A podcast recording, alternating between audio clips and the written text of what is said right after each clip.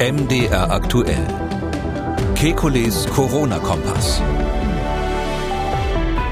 Dienstag, 21. Juni 2022. Die Omikron-Untervariante BA5 ist in Deutschland dominant. Mit welchen Konsequenzen? Dann, die Maskenpflicht in Innenräumen kommt im Herbst vermutlich zurück. Warum erst im Herbst?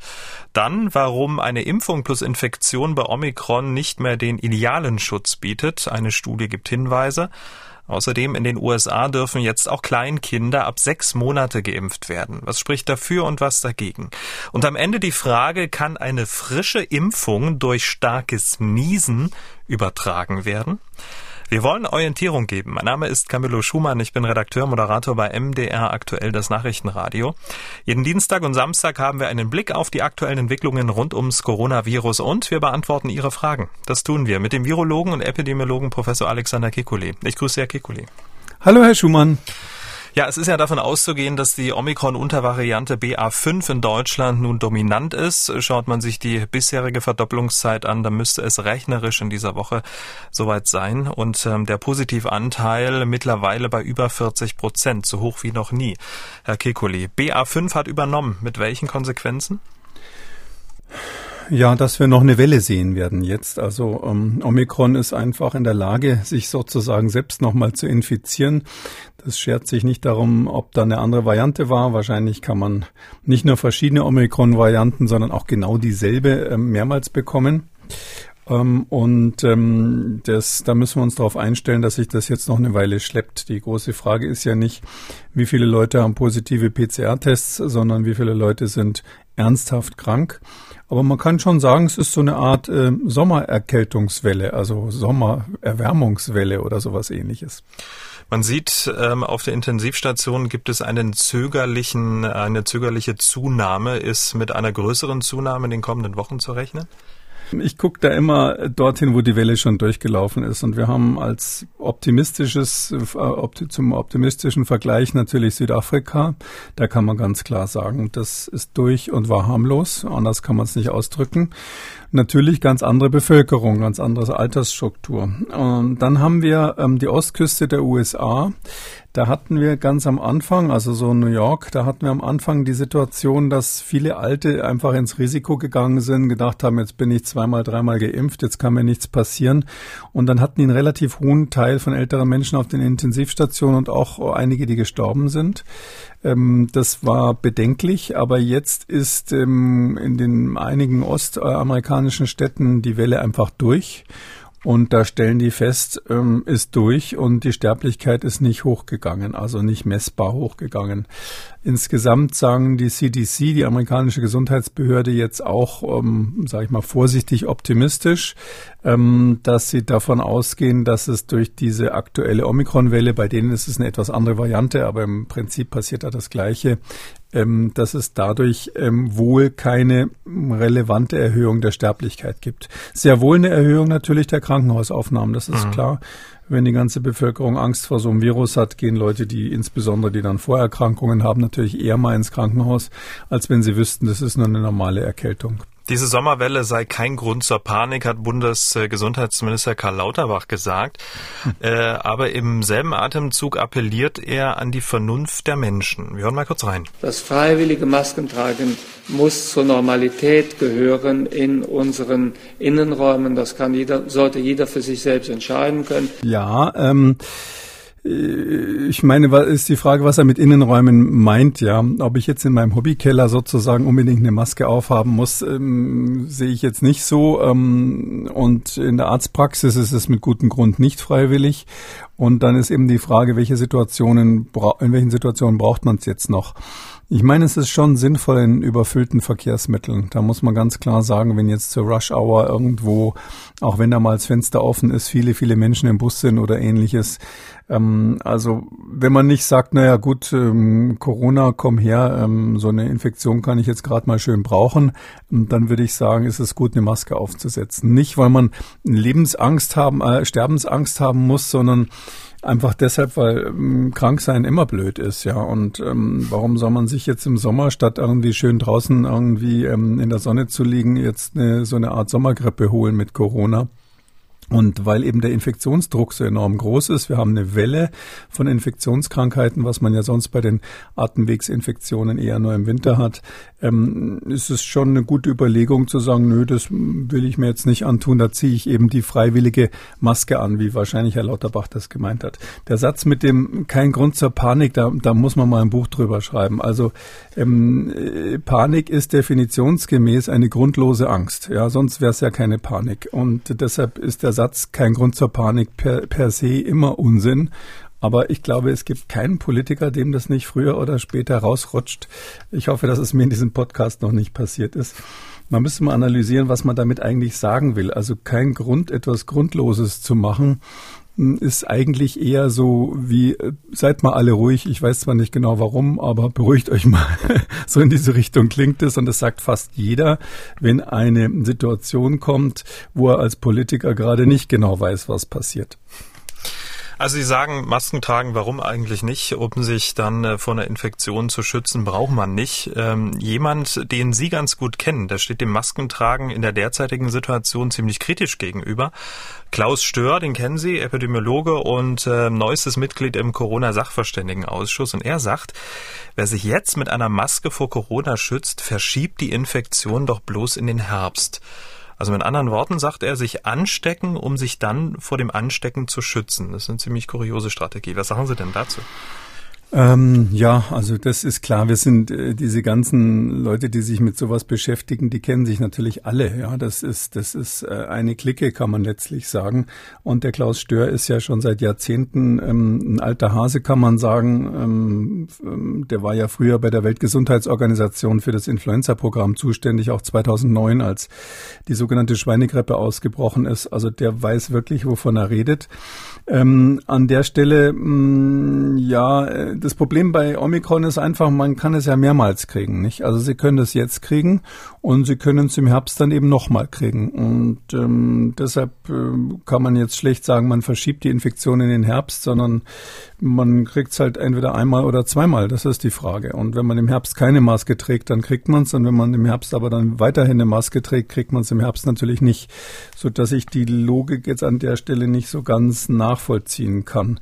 Äh, ich glaube nicht, dass er gemeint hat, es ist eine gute Idee, wenn sich jetzt alle mit Omikron infizieren, dann haben wir das Problem im Herbst nicht, weil er natürlich auch weiß, dass man eben mit Omikron und seinen Subvarianten sich mehrmals anstecken kann. Eine Sommerinfektion nach vollständiger Impfung ist aus immunologischer Sicht das Beste, was passieren kann. Das hat nicht Herr Stör, sondern der Chef des Deutschen Rheuma-Forschungszentrums der Bildzeitung gesagt. Und er sagt weiter, Daten zeigten, dass Impfung und Infektionen zusammen deutlich besser vor der Übertragung des Virus schützten als Impfung oder Infektion allein. Das könnte im Herbst zum Vorteil werden und die Verbreitung des Virus bremsen. Also er stößt da sozusagen in das gleiche Horn. Ähm, gut, das ist jetzt die Frage, die, diese gemischte Immunität oder mhm. hybride Immunität. Ähm, da haben wir ja schon oft drüber gesprochen. Ja, es ist so, es gibt, ähm, das nennt man auch Superimmunität, ähm, tatsächlich so ein Phänomen, dass wenn ähm, das Immunsystem auf verschiedene Weise auf mehr oder minder das gleiche Problem aufmerksam gemacht wird, ähm, dass es dann vigilanter ist, wacher ist gegenüber solchen Bedrohungen. Wenn das nächste Mal so eine Art von Virus kommt, reagiert das Immunsystem schneller und die Immunantwort ist breiter. Das heißt also, neue Varianten werden erkannt, auch wenn sie jetzt nicht zum Beispiel bei dem Impfstoff nun ganz genau identisch sind und passend sind. Ähm, die Frage ist nur, soll man so weit gehen, dass man sich deswegen absichtlich infiziert? Ähm, das ist halt so, ähm, wir wissen, dass natürlich die Omikron-Infektion ähm, auch für Geimpfte einen gewissen zusätzlichen Schutz immunologisch bietet, das ist klar.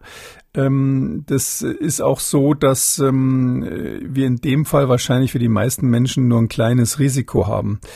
Frage ist, wie man solchen, sage ich mal, so einer natürlichen Immunisierung gegenübersteht. Ja, sagt man, na ja, gut, der Mensch ist sowieso so konstruiert, dass er sich gegen Viren wehren kann, sonst gäbe es uns ja gar nicht.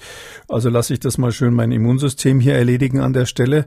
Das kann man machen, wenn man sonst gesund ist und, sage ich mal, ein robustes Verhältnis dazu hat, dass man halt dann eventuell eine Weile krank ist und vielleicht auch andere ansteckt. Ähm, oder es gibt andere, die sagen, nee, also krank auf gar keinen Fall, wenn ich schon mal drei Tage Kopfweh habe, ähm, kriege ich die Panik her und dann ähm, will ich mich lieber impfen lassen. Äh, dann wird der Verlauf nicht so schlimm, dann habe ich zumindest auch weniger Angst vor der Infektion. Das ist eine sehr subjektive Entscheidung. Also ich finde aber nicht, dass man empfehlen kann, dass die Menschen sich jetzt infizieren sollen, zumal es natürlich wir ja immer auch die Risikogruppen im Auge haben und ähm, das sind ja die, warum wir überhaupt darüber reden. Sonst wäre es ja nur im Moment so eine Art Erkältung mit dem Omikron mhm. ähm, und bei denen kann man ja auf keinen Fall empfehlen, dass sie sich sozusagen impfen plus infizieren, selbst wenn es eine Omikron ist. Tja, also es gibt jetzt zwei Teams, äh, pro Maske und kontra Maske. Pro Maske definitiv ist äh, Karl Lauterbach, denn mit Blick auf den Herbst könnte dann Schluss sein mit der Freiwilligkeit. Wir bereiten derzeit die Regeln für den Herbst vor. Äh, man kann diese Regeln auch quasi zusammenfassen, dass das, wenn man so will, unsere Winterreifen sein werden. Also, was ich gerade vorgetragen habe, die Bitte, in Innenraummasken zu tragen, und die vierte Impfung empfohlen für diejenigen, die sich selbst schützen wollen oder andere. Das sind, wenn man so will, die Sommerreifen. Die Winterreifen werden vorbereitet. Ich bitte einfach um Verständnis, dass ich das mit Herrn Buschmann erst einmal also äh, im Hintergrund, äh, also das vorbereite, gut vorbereite, aber es ist klar, dass wir also mehr brauchen, als was wir jetzt an Sommerreifen also aufgezogen haben. Und äh, davon können Sie ableiten, äh, was wahrscheinlich da wohl rauskommt. Ja, vermutlich eine Maskenpflicht. Ähm, Sommerreifen bzw. die Winterreifen werden jetzt äh, vorbereitet, aber es gibt ja auch noch sowas wie Allwetterreifen. Ne? Ähm, die Maske durchgehen, ein, Zum Beispiel. einem Ohr hängen lassen, das ist dann Allwetter. äh, ja, also ähm, das war schon sehr deutlich, wenn man dieses Zitat so hört. Ähm, ich kannte das so noch gar nicht. Also äh, ich würde sagen, da hat er schon sehr deutlich gesagt, im Moment ist es eben nur eine Empfehlung, mhm. im Winter kommt mehr und das ist dann sicherlich unter bestimmten Bedingungen die Maskenpflicht. Ähm, ja, das, äh, im Moment ist es so, da kann man nicht viel sagen, als das, was wir vorhin besprochen haben. Das ist eine Individualentscheidung, wenn man sagt, ich lasse das jetzt einfach mal auf mich zukommen. Ich habe sowieso ähm, keinen Bock zur Arbeit zu gehen, eine Woche Krankschreibung kommt, kommt mir gerade recht. Dann kann man sagen, okay, ich lasse die Maske jetzt weg im Sommer, auch in geschlossenen Räumen, auch wenn du vielleicht im Flugzeug unterwegs bist, na gut, dann ist man halt auf Mallo krank. Ähm, und das andere ist, ähm, was machen wir im Winter und was macht der Staat im Winter? Und da meine ich schon, hm, dass es vernünftig ist, äh, in den Winter dann reinzustarten, in den geschlossenen Räumen, insbesondere natürlich im, im Verkehr, in Verkehrsmitteln.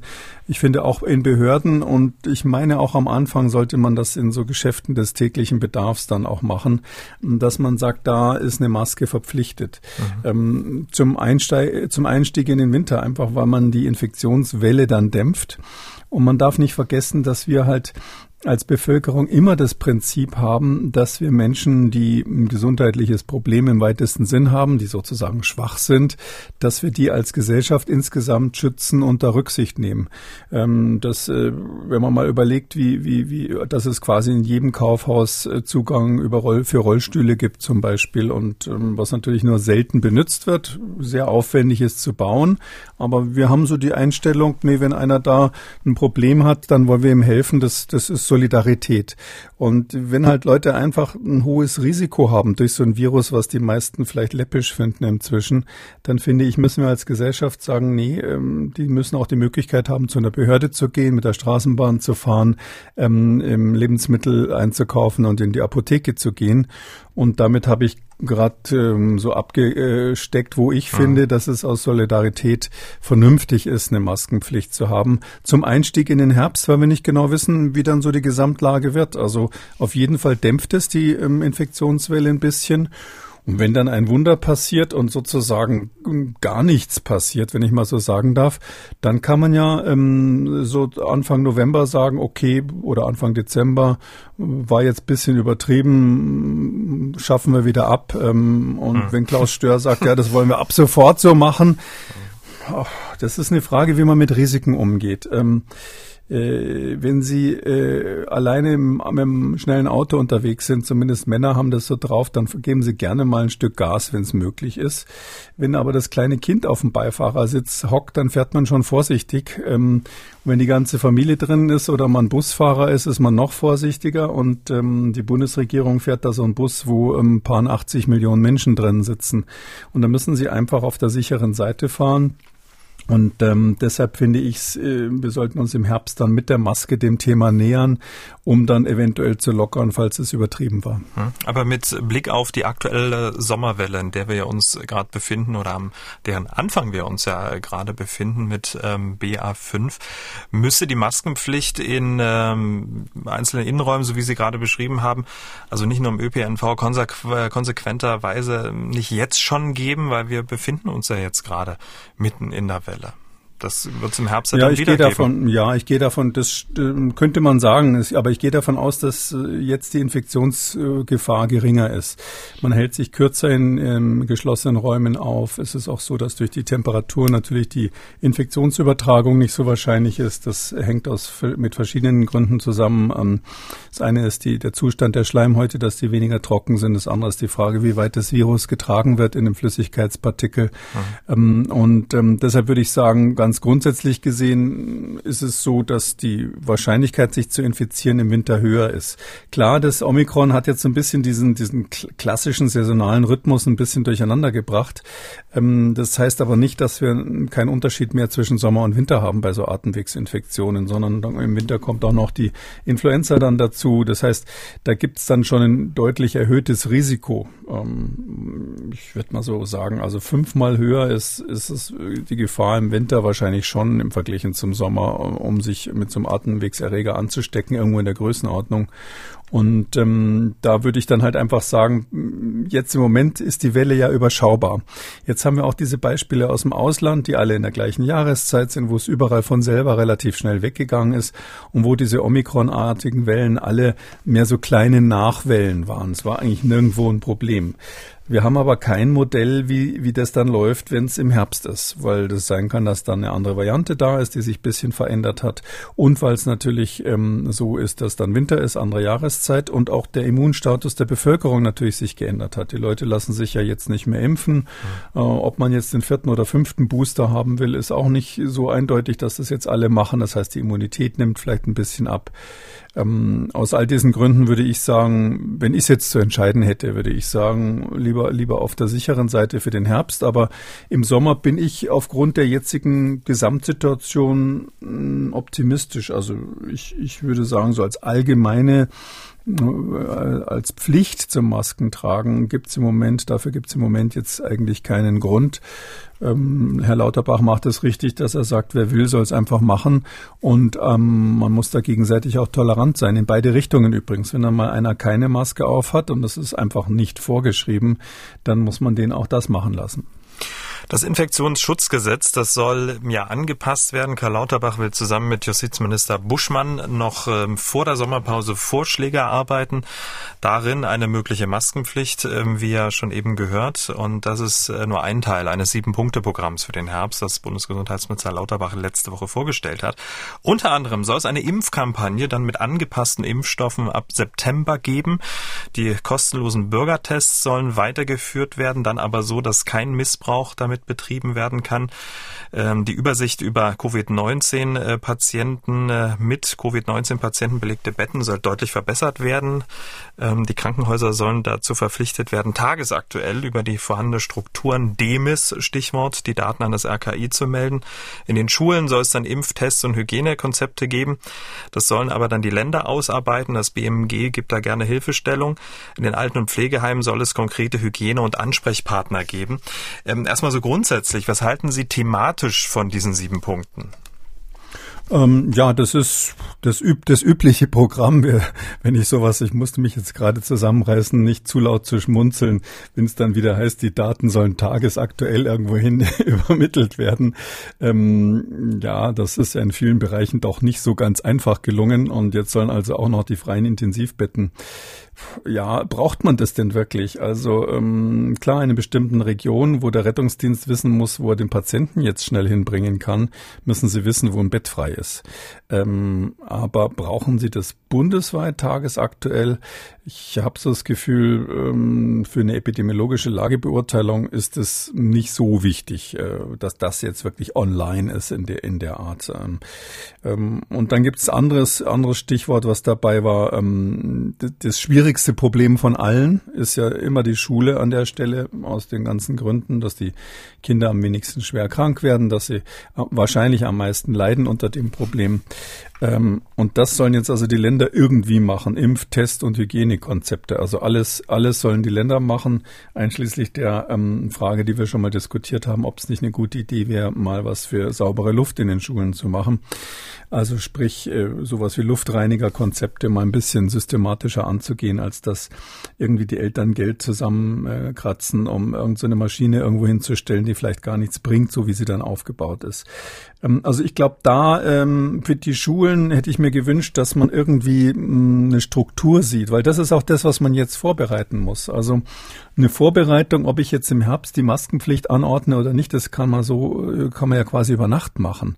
Ähm, und aber die Klassenzimmer mal vorzubereiten, zu überlegen, was macht ihr, wenn doch der Infektionsdruck hochkommt, ähm, dass man das einheitlich hinkriegt und nicht jedes Bundesland was anderes macht, das hätte ich mir schon gewünscht. Klar ist sicher, die, die ähm, Kultus ist natürlich Ländersache im föderalen System bei uns, aber das heißt ja nicht, dass man nicht gemeinsame Konzepte äh, haben sollte. Medizin ist ja auch, Gesundheit ist ja auch Ländersache, äh, was man in der Pandemie manchmal vergisst, aber das ist eben Standard, dass die Bundesländer sich dann zusammentun und, und einen gemeinsamen Rahmenplan haben. Das würde ich mir sehr, sehr für die, für die Schulen wünschen.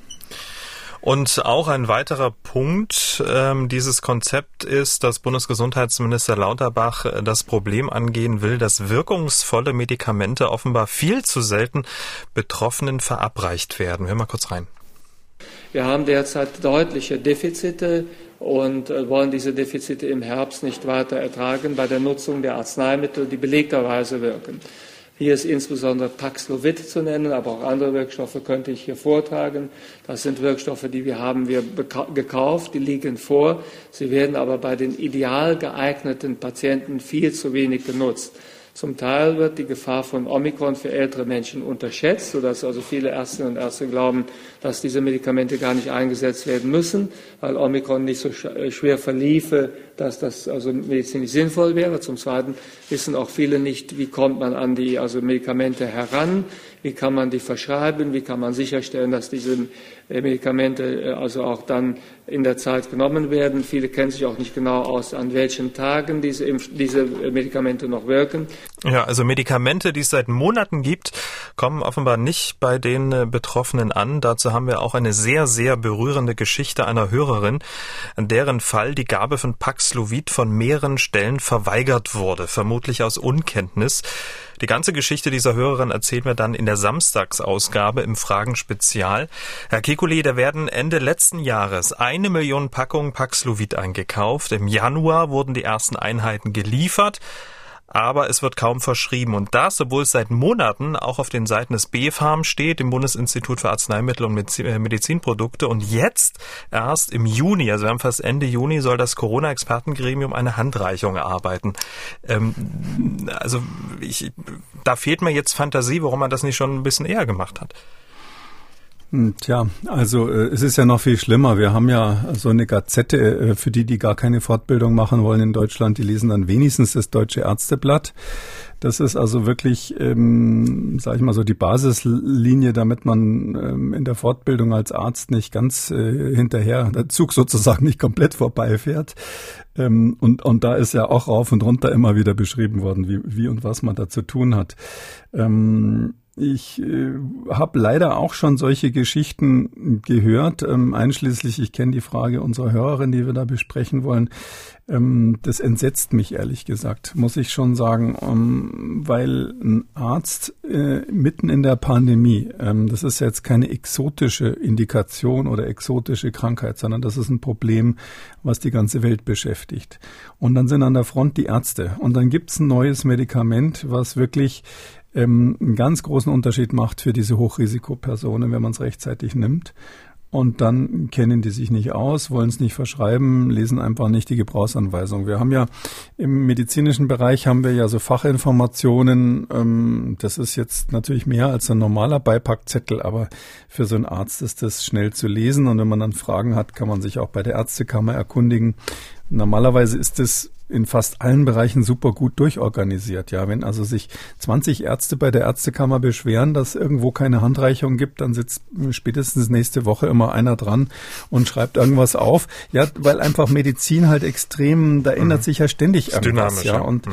das ist irre dynamisch. Also wenn ich dran denke, also äh, wo ich damals, äh, als ich Staatsexamen gemacht habe, äh, durch die Prüfung gefallen wäre, wenn ich es nicht so angekreuzt hätte, da würde ich heute garantiert durch die Prüfung fallen, wenn ich es genauso wie damals ankreuze, weil sich die ganzen Medikamente, die auch damals unbedingt gegeben werden mussten, heute kontraindiziert sind und andersrum.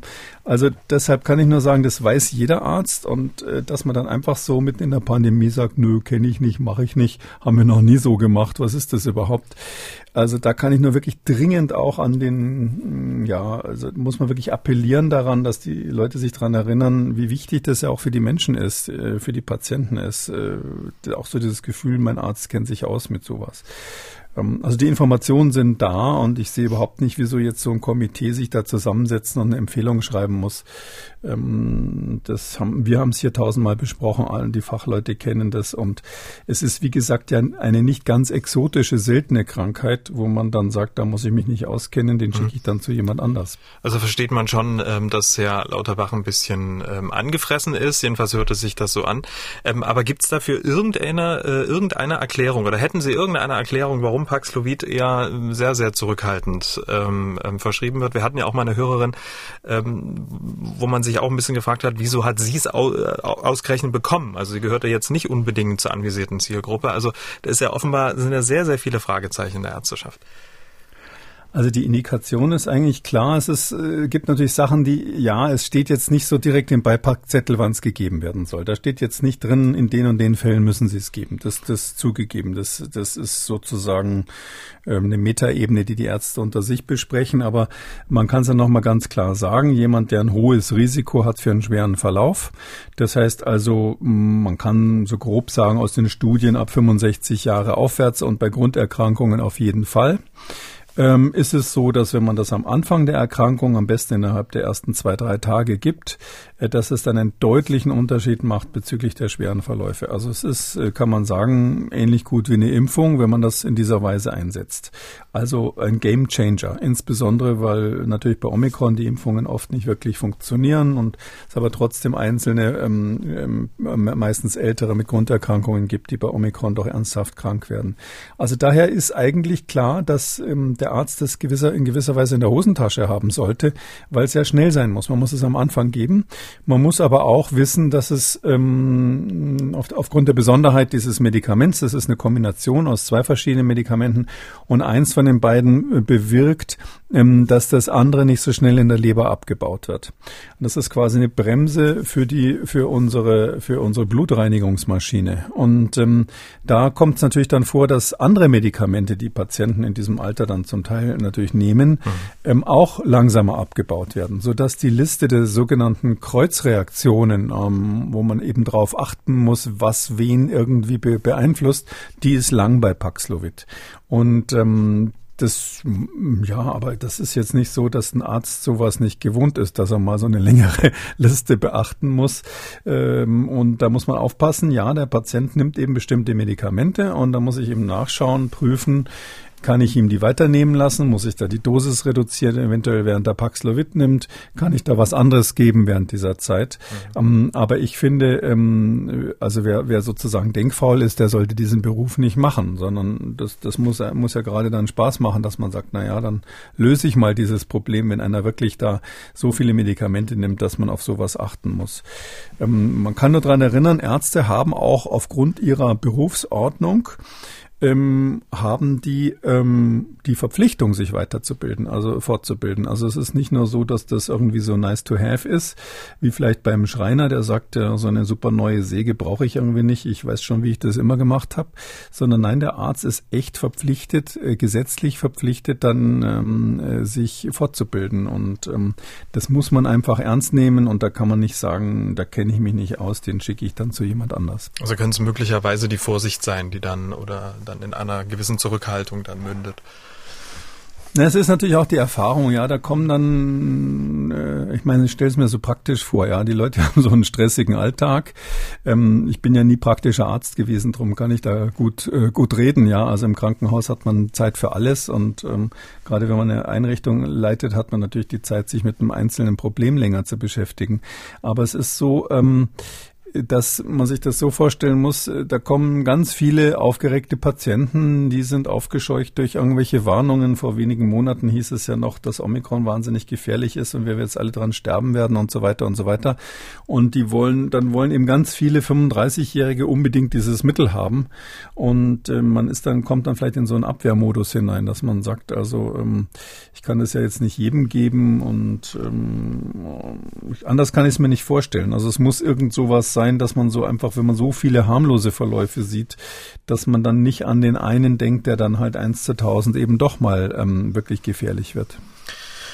Okay, wir sind gespannt, was äh, das Corona-Expertengremium als Handreichung ähm, zu Paxlovid und allen anderen Medikamenten dann fabriziert und werden es natürlich dann auch im Podcast hier besprechen. Und äh, wie gesagt, die rührende Geschichte der Hörerin, deren Fall die Gabe von Paxlovid an mehreren Stellen verweigert würde, äh, verweigert wurde, hören Sie dann am Samstag im Fragen-Spezial.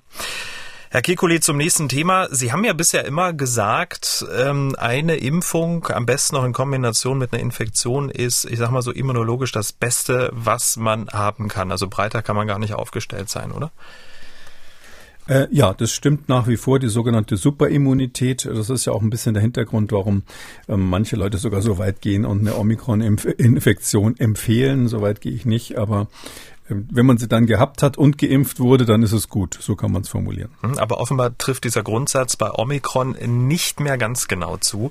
Das zumindest belegen die äh, Ergebnisse einer britischen Studie. Was genau wollten die Studienautoren rausfinden?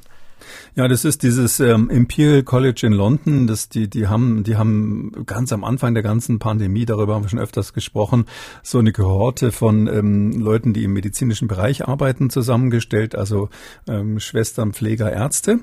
Und ähm, und da ist es so, dass sie diese diese Truppe, die, die muss also da regelmäßig wird die da zur Ader gelassen. Und einige von denen haben dann Corona bekommen, einige haben es nicht bekommen, einige äh, waren, waren am Anfang ungeimpft, dann wurden die nach und nach natürlich geimpft. Inzwischen sind sie, äh, fast hätte ich gesagt, leider aus, aus ähm, epidemiologischen Gründen, leider, weil man keine Kontrollgruppe mehr hat, alle dreimal geimpft. Und ähm, jetzt guckt man natürlich, was ist bei denen jetzt los. Die kriegen jetzt in Omikron massenweise Durchbruchsinfektionen, wie man sagt. Also trotz der Impfung werden sie also Omikron infiziert. Und da hat man den Riesenvorteil, dass man bei dieser Truppe jetzt angucken kann. Ja, einige von denen hatten eben ganz am Anfang die Wuhan-Variante. Einige hatten später dann die Alpha-Variante, die ja gerade ähm, auf der Insel drüben äh, ganz massiv zugeschlagen hat.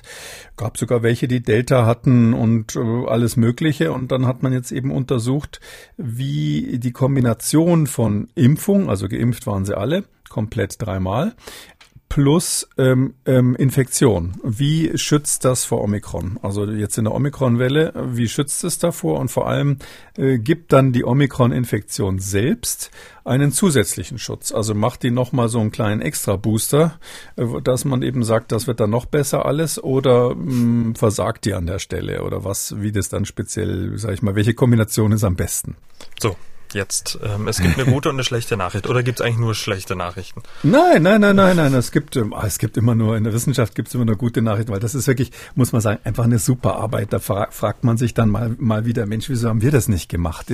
Ich glaube, im März 2020 haben die, die, haben die angefangen, ihre Leute zu sammeln, hätten wir hier auch mal machen können, weil so, so ähm, schwierig ist das nicht. Die haben also die Antikörper bestimmt und sie haben die, ähm, die normalen Antikörper und die sogenannten neutralisierenden Antikörper bestimmt. Äh, Zustand heißt, dass man in der Zellkultur im Labor eine künstliche Virusinfektion macht, wo man einfach schaut, dass Zellen infiziert werden von Viren, die man dazu gibt.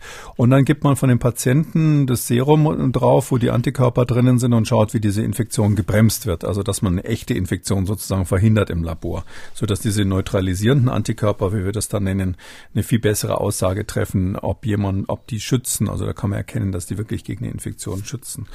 Naja, und was, was man da eben sieht, ist, ähm, Mal so grob gesagt, ähm, die Omikron-Infektion bringt auf jeden Fall was. Eine zusätzliche Omikron-Infektion ver verbessert deutlich den Schutz gegenüber allen vorherigen hm, Varianten. Also äh, wenn Sie jetzt Omikron hatten und würden dann nochmal obendrein, jetzt käme Delta wieder oder Alpha wieder, dann wäre es so, dass die Omikron-Infektion was bringt.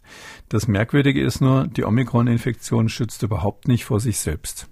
Also das ist wirklich ein Phänomen, äh, wo man sich wirklich erstmal hinsetzen muss. Normalerweise sagt man doch, wenn genau das gleiche Virus wiederkommt, dann muss das Immunsystem sich doch erinnern, als besser erinnern zumindest an irgendein anderes, was, was lange vorher mal da war. Nein, Omikron ist irgendwie immunologisch so gebaut und das ist wirklich ein Phänomen hier, dass es ähm, nicht vor einer Omikron-Infektion schützt. Ähm, oder anders gesagt, sie haben weder neutralisierende Antikörper noch diese normalen Antikörper, noch die Anti, noch diese T-Zellen, die ja so indirekt wirken. Das haben die alles bestimmt. Das ist eine sehr, sehr aufwendige Arbeit. Ähm, Nichts von dem wird durch Omikron so induziert, dass es vor Omikron schützt wird aber der Schutz, wenn jetzt eben wie gesagt Delta nochmal käme oder Alpha nochmal käme, wird der Schutz verbessert.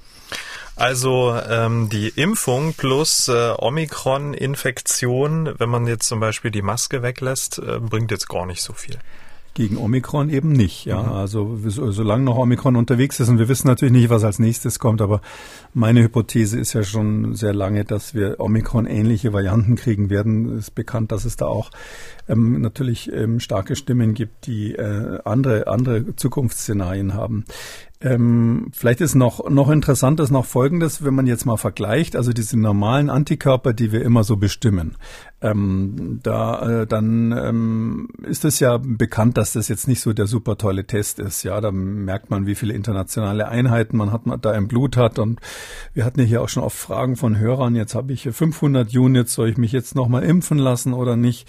Um, wichtiger wäre natürlich, diese neutralisierenden Antikörper zu testen, wo ich gerade erklärt habe, dass die eben in, durch ein echtes Infektionsmodell überprüft werden.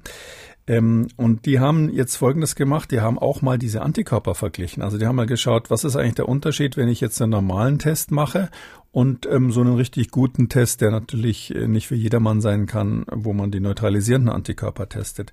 Und da ist es tatsächlich so, dass bei Alpha und bei Delta, also den Varianten, die jetzt leider schon durch sind, da war es so, dass diese Antikörpertitter sehr gut korreliert haben. Also der normale IgG-Titter, wie wir sagen, ähm, der, den man so schnell bei einem Arzt machen kann, der hat eine gute Aussagekraft dafür gehabt, ob der gleiche Patient dann auch neutralisierende Antikörper gegen den jeweiligen Virustyp hat.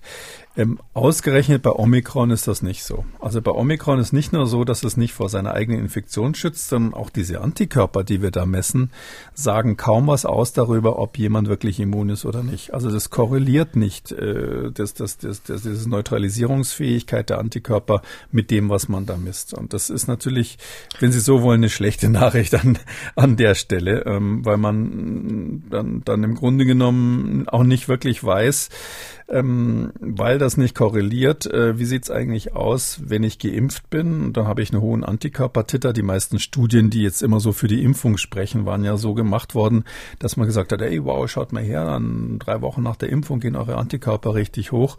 Aber wenn das bei Omikron eigentlich keine so große Rolle spielt, dann wird's natürlich schwierig. Ich wollte gerade sagen, mit Blick auf die angepassten Impfstoffe, also bei Pfizer werden sich ja wahrscheinlich schon die Haare raufen, wenn sie das jetzt. Ja, also ganz sicher. Äh, aus, aus Sicht der Hersteller ist das natürlich jetzt eine echte Kopfnuss, die die knacken müssen. Da werden jetzt die Leute von BioNTech und Moderna werden da jetzt brüten, weil das für die natürlich so ist, ähm, äh, wenn jetzt das Omikron gegen sich selber quasi keine Immunität macht, wie ist denn das dann eigentlich, wenn ich jetzt da gerade einen Impfstoff dazu hergestellt habe, der dann demnächst auf den Markt kommen soll? Ähm, wie gut wird der denn dann an der Stelle schützen? Weil bei diesen ganzen Untersuchungen, wo man diese Impfstoffe dann überprüft hat, ob die wirken, hat man ja in erster Linie ganz normale Antikörper getestet getestet. Also nicht diese neutralisierenden Antikörper. Das kann man nicht überall machen. Das wäre sonst viel zu teuer. Und ähm, deshalb ist es so, dass man jetzt schon die Frage stellen muss, wenn Omikron schon das echte Virus sozusagen nicht gegen sich selber wirkt, wie ist es dann bei so einem Impfstoff? Kann das dann wirklich gut schützen? Die Studien sehen bis jetzt ja auch schon vor Omikron nicht so super gut aus und jetzt wird's noch schlechter. Und die Frage ist, ist das, was ich da gemessen habe bei den, bei den neuen Impfstoffen, die ja alle ähm, quasi zugelassen wurden aufgrund von Antikörpertests und nicht aufgrund von epidemiologischen Studien, wie man das am Anfang gemacht hat, weil es einfach zu wenig Probanden gibt, die als Kontrolle geeignet wären.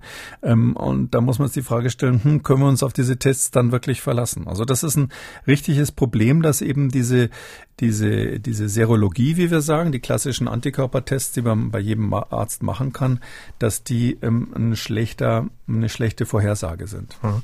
Und mit Blick auf die angepassten Impfstoffe, ähm, drei Impfstoffe sollen ja äh, angeboten werden, der angepasste, ein Omikron, dann noch der Wuhan-Impfstoff und dann der Zweifachimpfstoff. Also da wäre doch doch eigentlich jetzt der, der Omikron-Impfstoff aus dem Rennen.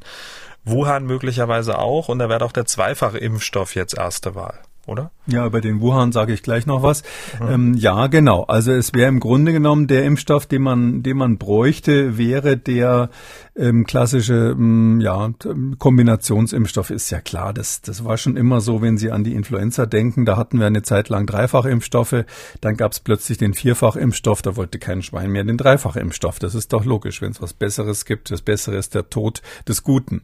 Und ähm, das, das wird hier auch so sein. Man muss natürlich auch zusätzlich die Frage stellen, gerade wenn man dann wirklich nur Omikron alleine impft, puh, äh, hinsichtlich dieser Daten, wenn jetzt das Virus selber es eben sozusagen nicht schafft, genug Immunität zu erzeugen, wie ist es damit so einem Impfstoff? Also da ist da natürlich ein ganz, ganz großes Fragezeichen dran. Das werden die Hersteller erstmal zeigen müssen.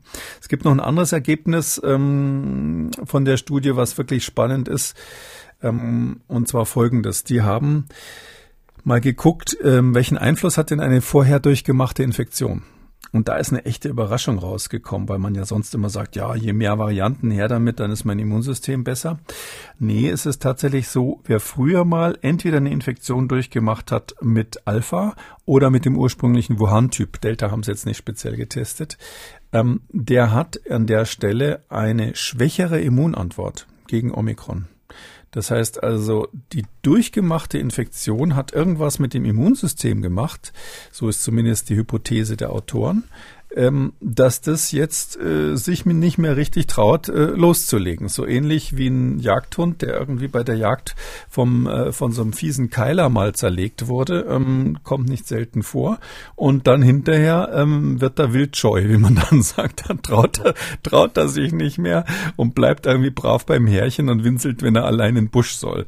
Und so ähnlich ist es hier so. Offensichtlich äh, hat das Immunsystem eins abgekriegt durch diese äh, gefährlichen Varianten Delta und Alpha und die Original-Wuhan-Variante. Und jetzt kommt das Omikron und jetzt reagiert es irgendwie auf dieses Omikron nicht richtig. Und das ist so deutlich in dieser Arbeit. Also äh, wirklich ein spektakulär unerwartetes äh, Ergebnis. Muss man natürlich dann immer sehen, ob das andere dann auch, ähm, auch noch, ähm, sage ich mal, ähm, wiederholen können. Aber ähm, das heißt im Grunde genommen, ähm, diejenigen, die jetzt schon mal die schweren Infektionen hatten, die sind, ähm, die haben durch Omikron keinen Vorteil, sage ich mal, immunologischen Vorteil bei der Infektion und sie sind auch gegen dieses Omikron, das ja sowieso relativ schlecht geschützt.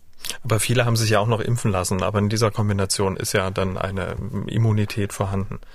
Ja, aber das waren ja hier in der Studie alles äh, Gesundheitsarbeiter, die alle dreimal geimpft wurden. Und das Gemeine daran, das ist jetzt, man darf ja auch mal heretisch sein an irgendeiner Stelle, aber Wissenschaftler müssen natürlich in jede Richtung mal denken. Also die hatten natürlich keine Kontrolle von Leuten, die ungeimpft waren. Äh, es ist nicht völlig auszuschließen, dass das, was man da sieht, ein Effekt der Impfung ist, muss man ganz klar sagen. Ja, es könnte sein, dass durch die Impfung diese Situation gekommen ist, dass jetzt ähm, diese komischerweise diejenigen, die vorher eine Infektion hatten mit Wuhan, dass die dann und dann hinterher eben die Impfung, dass die danach das Immunsystem nicht mehr tut, was es soll. Das ist zumindest rein theoretisch genauso möglich als Erklärung.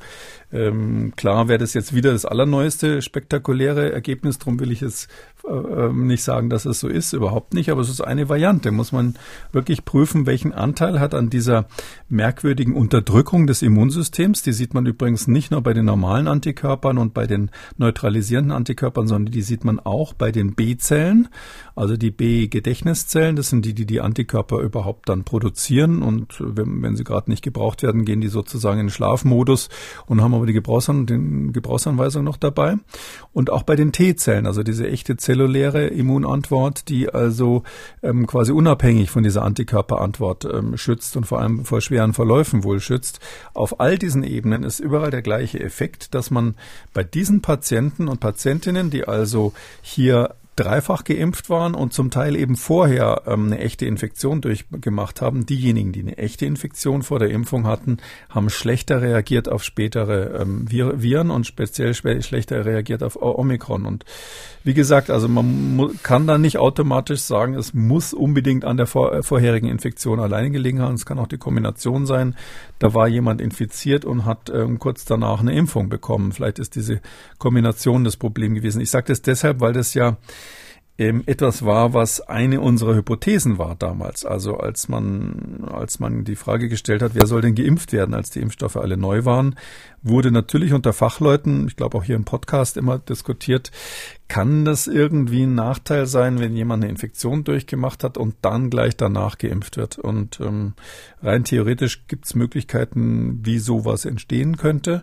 Und hier finde ich, ist zumindest mal jetzt ein Fragezeichen im Raum muss man jetzt überprüfen, ob jetzt bei jemandem, der jetzt nur die Wuhan-Variante bekommen hat, ob der sozusagen auch diesen Immunsuppressionseffekt oder dieses schwächere Immunsystem für Omikron dann hat oder ob das die Kombination war. Alle Studien, wissenschaftliche Stellungnahmen und sonstige wichtige Links finden Sie natürlich in der Schriftversion des Podcasts zu finden unter jeder Folge unter Audio und Radio auf mdr.de. Herr Kikole, wir wollen noch kurz über die Impfung von Kindern sprechen, also von ganz kleinen Kindern. In den USA sollen am heutigen Dienstag ähm, die Impfung für die Kleinkinder starten. Mit Kleinkindern sind Kinder im Alter zwischen sechs Monaten und fünf Jahren gemeint. Nach der US-Arzneimittelbehörde FDA hat sich auch äh, die Gesundheitsbehörde CDC für den Einsatz von Coronavirus-Impfstoffen bei eben dieser Altersgruppe ausgesprochen. Präsident Joe Biden nannte die Entscheidung einen riesigen Schritt nach vorn im Kampf unseres Landes gegen das Virus. Herr Kikuli, ist das für Sie auch ein riesiger Schritt nach vorne? Äh, ich bin ähm, zum Glück nicht der Einzige, der bei Impfung mit Kindern immer zweimal nachdenkt. Ähm, auch der Vorsitzende der Ständigen Impfkommission ist ja da jemand, der ähm, Herr Mertens, der durchaus ähm, da beide Seiten sieht. Also ein riesiger Schritt nach vorne ist es nicht. Man muss ja ganz klar sagen, ähm, die Effektivität dieser Impfung, ähm, die, ähm, die liegt in der Größenordnung von 30 bis 50 Prozent. Also ähm, wir waren mal bei 95 Prozent ganz am Anfang und diese Zahl ist jetzt bei 30 bis 50 und das ist noch gar nicht, da ist die Omikron-Variante noch gar nicht ähm, mit berücksichtigt. Das heißt also, wir haben einen gewissen Effekt, ja, das schützt ähm, Kinder vor messbarer Erkrankung, also diese ähm, Vaccine Efficiency, das heißt also quasi, dass irgendeine Art von Symptomen aufgetreten ist. Und natürlich ist der Schutz vor schweren Erkrankungen immer höher als diese Zahl. Das ist, das ist ganz klar. Vor Hospitalisierung und Tod ist immer der Schutz besser als das, wenn man jedes Symptom quasi nimmt. Aber trotzdem, boah, das ist mm, erstmal so eine kleine Sache. Und ähm, dann ist es so, dass in dem Alter die Kinder, mm, wenn man jetzt die ganz Jungen mal rausnimmt, ist es so, dass die eigentlich die keine schweren Verläufe haben, weil der schwere Verlauf kommt ja hauptsächlich durch eine ungewöhnliche Immunreaktion, durch so eine überschießende Immunreaktion und das haben eben typischerweise dann Erwachsene. Wahrscheinlich hat es auch genetische Gründe. Ähm, das heißt also, das ist selten, dass man jetzt als, sag ich mal, Zweijähriger eine super schwere ähm, Omikron-Infektion kriegt. Das ist eine echte Rarität.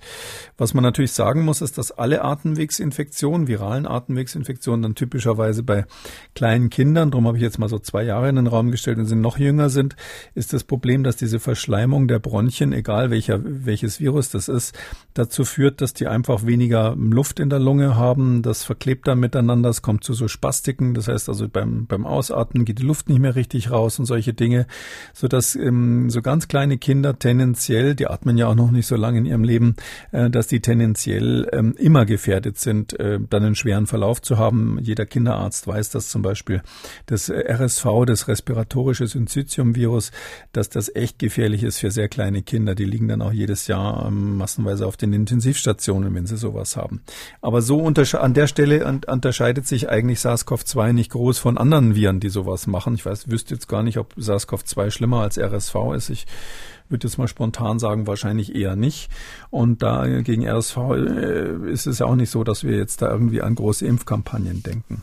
Mhm. Also daher ähm, sehe ich jetzt für die Patienten selber nicht unbedingt so einen durchschlagenden Erfolg, ähm, Vorteil. Ich würde jeder Mutter und jedem Vater empfehlen, wenn sie ein ganz kleines Kind haben, also ein Säugling haben, vermeiden Sie, wenn es irgendwie geht, dass das Atemwegsinfektionen bekommt, ähm, egal welche.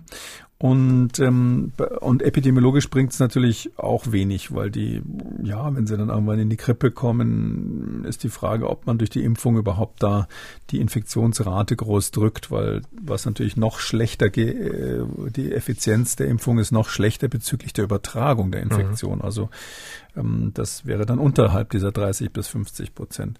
Also drum sehe ich jetzt nicht, warum das so ein Riesendurchbruch ist. Ich glaube, es ist in den USA eher psychologisch. Die sind halt, das muss man sich klar machen, ähm, bei Corona hat die, die in den Vereinigten Staaten so dermaßen die Bevölkerung gespalten. Es gibt jetzt die, die so republikanisch natürlich, leider ist es dieses Klischee so ein bisschen in diese Richtung denken. Das sind ja dort die Roten. Und das ist so, dass die halt sagen, Mensch, das Corona, das haben sich irgendwelche Leute ausgedacht, um uns zu ärgern, weg mit den Masken, lasst mich mal in Ruhe damit. Und dann gibt's aber auch die anderen, die so über, über vorsichtig geworden sind. Also wenn Amerikaner hier sind, ähm, die, die gucken mit großen Augen, aufgerissenen Augen, äh, dass wir Europäer uns alle ver verhalten wie die Wikinger aus deren Sicht, dass uns das Virus hier so wurscht ist. Wir sitzen da irgendwo im Biergarten alle ohne Maske. Da äh, sehe ich reihenweise Kollegen und Freunde aus den USA, die das gar nicht verstehen. Die denken, Schweden ist überall, ja, sozusagen. Und ähm, die sind halt wahnsinnig vorsichtig. Und die Eltern haben wahnsinnige Angst ähm, und nehmen sofort Paxlovid wenn irgendwas ist, gibt's an jeder Apotheke und äh, und, und jetzt haben sie dringend gewartet, dass endlich auch ihre sechs Monate alten äh, Babys quasi ge, geimpft werden dürfen. Und so gesehen ist das für viele ähm, amerikanischen Familien, hauptsächlich mhm. eben dann an den Küsten, an den Küsten weiter im Norden, ähm, eine Befreiung. Ja, so hat Joe Biden natürlich recht. Ähm, in einer Umfrage, die vor kurzem durchgeführt wurde, gaben aber nur 18 Prozent der in Frage kommenden Eltern, ähm, die ihre Kinder impfen lassen wollen, auch an, die Mittel sofort äh, zu verabreichen oder verabreichen zu lassen, wenn sie zur in Verfügung Amerika stehen. oder ja, bei ja, uns? genau, nee, in Amerika ah, ja. 18 Prozent. Mhm. Ja, so immer hochgerechnet 20 Prozent, aber das verteilt sich natürlich, beziehungsweise das, das, das ballt sich natürlich in ähm, gewissen Regionen. Aber so der große Run, den wird es gar nicht geben, vermutlich. Ach, das weiß ich nicht, aber mhm. es gibt eben diese gerade beschriebenen Eltern. Ja, das mhm. sind jetzt das ist ein totales Klischee, da muss man sich tausendmal für entschuldigen, aber es ist so diese der aufgeklärte intellektuelle Demokratenwähler, ja, ja, das, da gibt's ja so eine, so eine Richtung von Leuten, die halt dann auch das äh, quasi wie eine Monstranz vor sich hertragen, dass man sich in Sachen Corona jetzt richtig zu verhalten hat. Und das sind die, die dringend, dringend diesen Impfstoff haben wollten. Um, und ähm, naja, 18, 20 Prozent, wenn man überlegt, die Hälfte wählt ja in den USA sowieso die Republikaner, bleibt also noch 50. Und dann ist das also dann knapp, in dem Fall also knapp die Hälfte von denen, die da in Frage kommen. Das ist jetzt nicht so schlecht.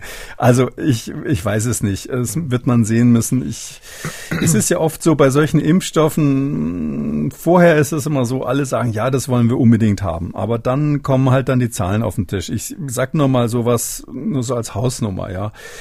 Also für den Moderna-Impfstoff waren es, meine ich, ungefähr 250, etwas unter 250 Probanden, die sie insgesamt hatten.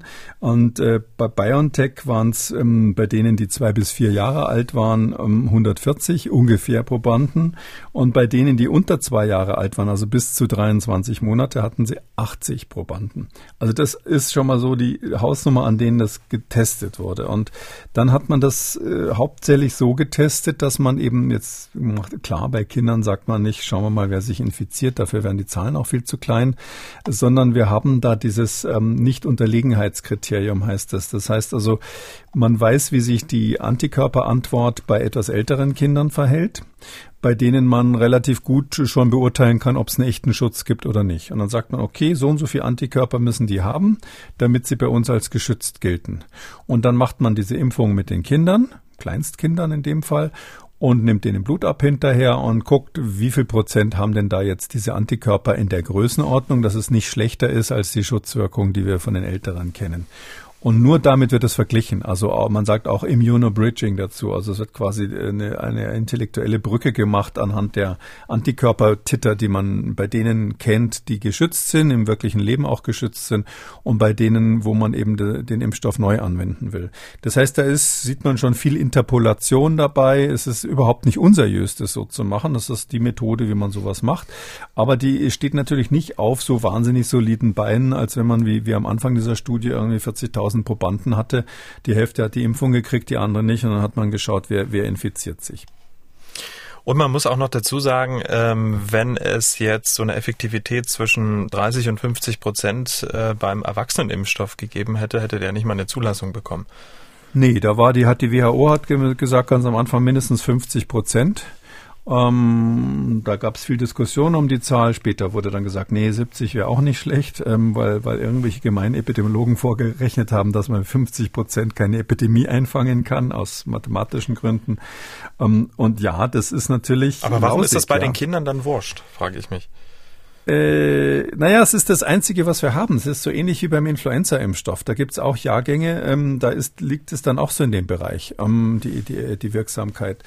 Ähm, jetzt ist die Frage, wenn Sie nichts Besseres haben, besser als dass Sie halt 30 Prozent der Leute ähm, schützen und wahrscheinlich dann, wenn Sie an Krankenhauseinweisungen denken, 50 Prozent der Krankenhauseinweisungen oder vielleicht sogar ein bisschen mehr verhindern, ja, und das oder nicht. Und dann haben sie eben, was weiß ich, so kennen jetzt die Zahlen nicht, nehmen wir mal an in den USA 2000 Kinder, die ins Krankenhaus kommen pro Jahr äh, mit mit Covid und dann sind es eben nur 1000. Und das ist natürlich schon haben oder nicht haben oder machen oder nicht machen. Mhm. Und Drum finde ich, das kann man jetzt epidemiologisch, kann man schon sagen, auch ein Impfstoff, der nicht so gut wirkt, bei einer sehr häufigen Krankheit, ähm, hat seine Berechtigung. Das gleiche Thema haben wir ja bei Malaya zum Beispiel. Da gibt es einfach so wahnsinnig viele Kranke, dass man selbst wenn man ein bisschen was macht, ähm, kann man die Krankheitslast für die Gesamtbevölkerung natürlich dann deutlich senken. Mhm, aber ein sechs Monate altes Kind, ein Säugling mit einem mRNA-Impfstoff äh, zu impfen, wo ja auch noch nicht klar ist, wie das alles so wirkt und so weiter. Ähm, der Säugling will ja auch mal 80 oder 90 werden. Ähm, Finde ich schon also eine große Herausforderung, sage ich mal. Auch eine große Gewissensentscheidung, die man da ja dann hat, auch so als Eltern. Ja, das ist die, die Frage, wie man anschaut. einfach, ja, das ist diese Grundsatzfrage, wie stehe ich quasi so einer mm, technischen Neuerung gegenüber? Das ist immer noch was Neues. Klar, es wurden inzwischen viele, viele Erwachsene geimpft, aber man hat jetzt keinen Überblick, wie das in 30 Jahren sozusagen aussieht. Und wir haben ja gerade vorhin was besprochen, wo auch nicht ganz klar ist, ob vielleicht die Impfung eine Rolle gespielt hat. Äh, ist natürlich eine, eine wilde Spekulation, aber es kann schon sein, dass man irgendwann merkt, ohne dass man jetzt da, ähm, so wie manche Verschwörer dann denken, ja, da wird irgendwie das Genom irgendwie verändert oder ähnliches. Also das müssen gar keine Gruselsachen sein, sondern ganz trivial ist es ein bisschen besser oder ist es ein bisschen schlechter fürs Immunsystem geimpft zu sein oder nicht. Wie ist der Gesamtverlauf dann nach 20 Jahren? Wie ist es mit anderen kind Kinderkrankheiten und so weiter? Spielen also viele Dinge eine Rolle. Und ja, das, da sind viele, viele Fragezeichen drin, auch wenn man jetzt gar nicht so verschwörungstheoretisch denkt, dass da diese Impfstoffe irgendwie Teufelswerk sind. Ähm, das, das ist ja, glaube ich, klar, dass ich das nicht meine. Aber es gibt halt Leute, die sagen, nee, alles, was jetzt so ganz neu ist, das, da warte ich doch erstmal ab, was da in zehn Jahren die Leute drüber sagen. Ähm, ich habe ja eingangs mal so äh, den Spaß gemacht, dass vieles, was ich mal gelernt habe im Studium, heute ähm, würde man ins Gefängnis für kommen, wenn man das so macht. So ändert sich einfach de, der Blick der Medizin im Laufe der Jahre. Und dann gibt's andere, die sind irgendwie anders drauf, die sagen, hey, was, was Neues, das will ich auf jeden Fall als erster haben. Was eine Rakete, die, wo, wo jeder einsteigen kann und mal schnell um die Welt außenrum fliegen kann, mache ich sofort. Und andere würden sagen, ach nee, da steige ich mal lieber nicht ein. Äh, das ist mir zu gefährlich. Das war bei der Erfindung der Dampflok ganz genauso. Und darum finde ich, muss man jetzt halt einfach dann die, die individuellen Temperamente auch berücksichtigen. Und ja, es gibt viele Leute, die warten unbedingt auf diesen Impfstoff für ihre Kinder. Und voilà, da ist er jetzt. Und noch um Sack zuzumachen, in der EU ist noch kein Corona-Impfstoff für Babys und ähm, kleine Kinder zugelassen. Die EMA prüft ähm, den Impfstoff von Moderna, ähm, ob der auch für Kinder unter sechs Jahre zugelassen werden kann. BioNTech und Pfizer ähm, hat äh, für BioNTech und Pfizer hat so eine Prüfung noch nicht begonnen. Und was natürlich auch interessant ist, die STIKO, und zur Erinnerung empfiehlt die Corona-Impfung bisher für Kinder ab fünf Jahren. Damit kommen wir zu äh, den Fragen unserer Hörerinnen und Hörer. Anna hat uns geschrieben mit einer sehr außergewöhnlichen Frage, liebes Podcast-Team.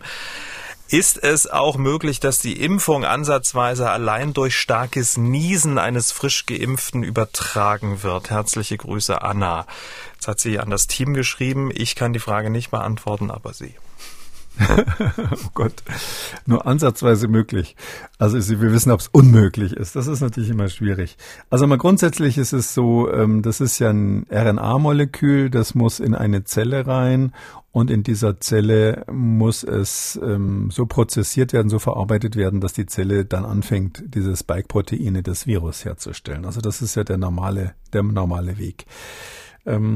Ich würde mal sagen, äh, rein theoretisch müsste das dann so sein, dass ein Teil von dieser RNA, die da reingespritzt wird, ähm, aus Versehen quasi über das Blut, das kann schon mal sein, kleine hm, Fettpartikelchen, irgendwie in die Nasenschleimhäute übertragen wird. Äh, und dann müsste es aber so sein, dass die dort noch intakt sind, weil wenn, die, wenn da draus das Protein produziert wird, das reicht nicht für eine Immunisierung. Also das geht auf gar keinen Fall. Es müsste die RNA selber irgendwie rüberkommen.